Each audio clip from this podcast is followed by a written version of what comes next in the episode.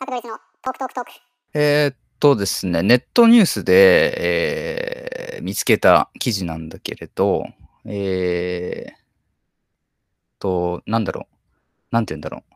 合成音声みたいな、えーいわゆる多分、みんなが知ってるのだと、ボーカロイドってあるじゃない。うん。初音ミクとか。初音ミク。そうそうそうそうそう。ああいうのが一番多分知られてると思うんだけど、えーまあ最近だと、えー YouTube よく見る人とかだと、あの、ゆっくり実況とかわかるわかります、わかります。うん。ああいうの増えてるじゃない？うん。うん。あれもその、要は人の声じゃなくて合成音声でナレーション入れてとか、うん。っていうんで、まあ、だんだん身近になってきてる、そういう音声系の、まあ、製品なんだけど、えーそれの、えー最新作が出たっていうニュースで、うん。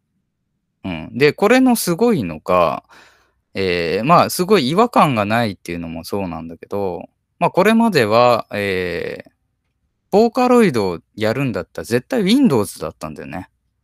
ほだからボーカロイドをやりたいがために、えっ、と、Windows を買うっていう流れも結構あったと思うんだけど、えー今回は Mac 版も出てきて、う。えうん。っていうんで、より、えー身近になるんじゃないかなっていうところで、まあ楽しみだなっていう感じなんだけど、ー、なるほど。うん。もうニュースキャスターとか全部置き換わるかもしれないですね。いや、そうなんだよね。で、結構ね、その、最新のやつの、えーデモみたいなのをちょろっと聞いたんだけど、本当にかなり精度が高くて、うん。うん。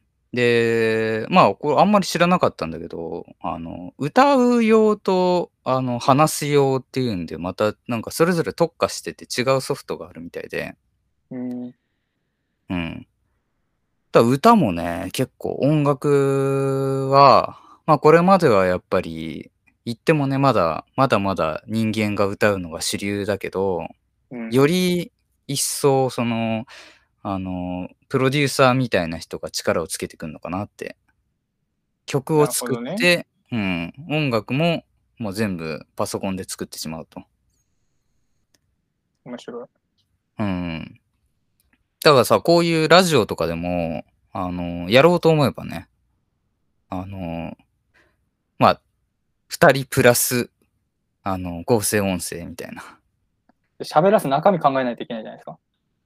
まあそうだけど、なんかその質問コーナーとかね、例えば、ああ、読み決まった上げてくれる。言葉をその人に言ってもらって、その人というかね、その音声に喋ってもらって、あの、リアクションするとか、いろいろ幅は広がりそうだよね。ああ、なるほど。うん。そう。まあなんで、YouTube とか、ああの、ラジオとかね、あのーすごい勢いがあるこの時代だからこそ、えーまあなんか価格帯もね、えー多分1万6000円ぐらいなのかな？まあ、割と、あの買おうと思えばパッと買えるような値段らしいので、うん。うん。ちょっとこれを機に、あのー練習してみるとね、あのーもしかしたら、こう、音声作る仕事とかもさ、今後増えてくるかもしれないしね。うん。うん。うんうんうん。まあ、そういうところがちょっと気になったんで取り上げてみました。以上です。サクドリスのトークトークトーク。